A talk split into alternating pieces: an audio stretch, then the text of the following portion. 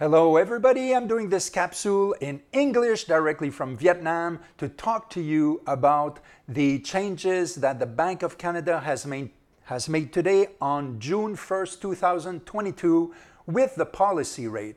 First of all, it's a pretty solid change again. So the Bank of Canada has announced today that the policy rate will be increased by 0.5%. Now this rate is today 1.50%. It is the third consecutive raise that we have had since March 2nd, 2022. Now, this uh, raise uh, or rate increase uh, is not really surprising because most economists uh, were talking about it in the last uh, weeks. And it is really to control inflation. This is the main thing uh, that is being investigated. And right now, the um, inflation rate uh, is about 6.8%, and it is really driven by the increases in the um, uh, the, the um, groceries, uh, the food, and also the energy. And more than 70% of the categories that are measured to uh, create the uh, index, the inflation index, have shown prices increase of over 3%. So even if the economy is really a balance between offer and demand, right now what we're going through is really a offer shock. We have a problem with the offer. Now the Bank of Canada will continue to follow all the indicators very closely and uh, react with that. Uh, we are expecting another raise uh, pretty rapidly in the next time that they will announce. Um, so you, we, we expect probably another 0.5% within a month and a half or two. It's really in 2023 that we're going to feel the effects of those decisions of the mon monetary policy. Now, we, if we look globally at the world, uh, many people talk about a potential recession. Now, why? Uh, the first thing is that we know that China right now is really, really economically slow. Uh, they are trying to do the zero COVID uh, thing and imports, exports, nothing is running in China right now. The second thing is that the power, the buying power is eroded with the inflation in almost all developed countries and now touching about every country in the world. And the tightening, the rapid tightening of the monetary policies also also uh, make a lot of uh, these changes.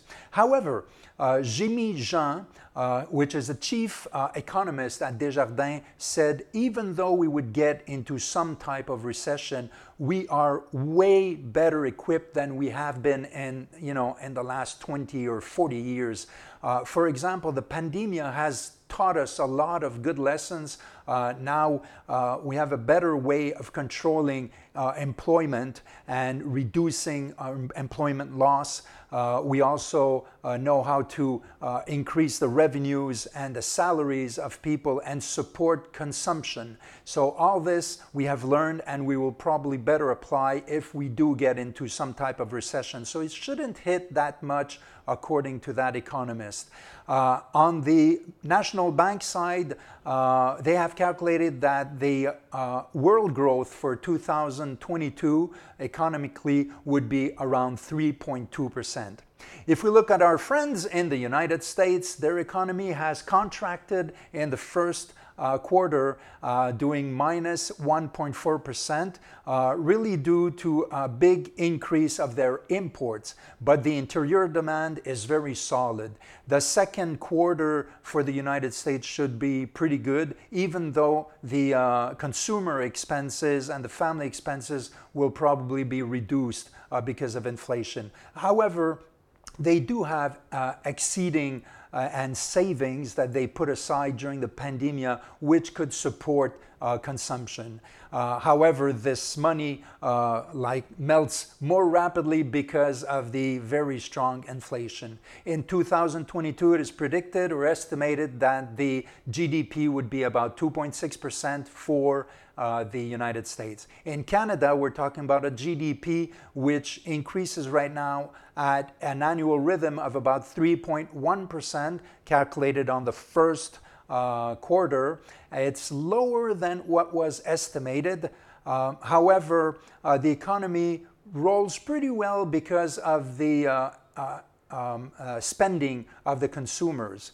Uh, now, it was pretty good during the first and part of the second uh, quarter, and the demand, the interior demand of Canadians is in progress.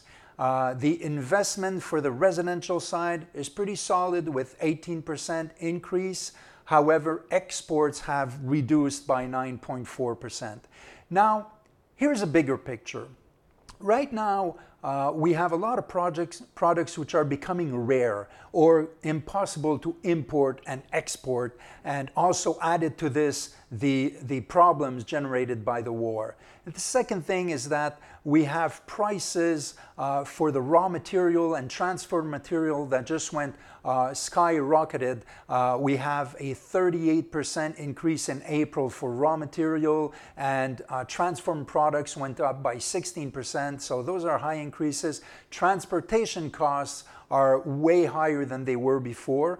And also, uh, there's uh, increases in the salaries to maintain the people, the workers, the employees. It's said that in Canada, the, uh, the average hourly rate has increased by 5.7% on one year. So the result of this picture is that we have a rapid increase and generalized increase of prices, and that definitely affects the, uh, the, the, families and companies. And companies definitely a lot. Uh, according to a StatsCan um, um, survey, more than one third of companies will in, increase their prices uh, in the next months just to cope with all this. And also, one fourth of Canadian companies are very, very weakened. Uh, so they're very weak and they will have a hard time going through this increase uh, rates in the next month. So that's going to be something that they will have to monitor. Um, like I said before, the inflation right now hit a, a pretty high uh, level of 6.8%. It may increase a little bit again in the next months to uh, reduce in the fall. Now, the strength that we have in Canada is really because we have uh, big accumulation of savings right now, which is still, uh, which could still be uh, deployed. Uh, we also have a very solid employment market right now, uh, and the salaries uh, have a good increase also.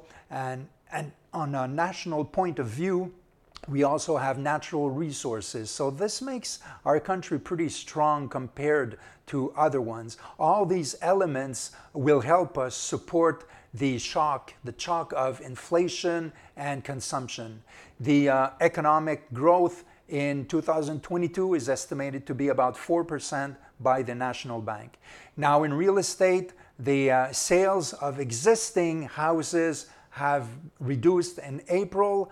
Uh, however, there have been a little more uh, construction sites being open, but not that much. Uh, the r- increases in rate start to have an effect on all this. It was an objective of the bank. Uh, in Canada and in Quebec, we are very sensitive uh, to this because the real estate market is, is very uh, related to the interest rates. Uh, the next raises uh, if there's one or two, will definitely have a long term, um, um, probably uh, reduction on the uh, real estate market. Uh, these rate changes that we're uh, living right now are going to be reflected on the bank, on the short term bank rates very rapidly. And then we're going to see movement of all the mortgage rates and the longer rates uh, in the next days or weeks. And also the stress test rates, the qualifying rates that we use to help you people uh, either get a new mortgage uh, to buy or refinance. Uh, this has to be taken into account. I hope you love this capsule. Uh, do not hesitate to contact me. I'm willing to uh, talk with you about your projects.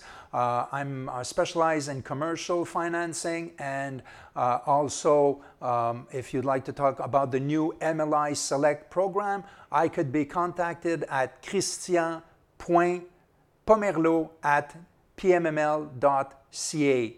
And for references for people that like to know a little more, uh, I take my sources from Les études économiques de Desjardins in the section called Prévision des taux de détail et nouvelles économiques. I'm sure they have it in English too, I'm pretty sure. And also the Bank of Canada uh, uh, announcements and uh, communication papers and the uh, uh, mensuel économique de la Banque nationale du Canada in the section of Uh, financial markets. Have a great day and see you soon.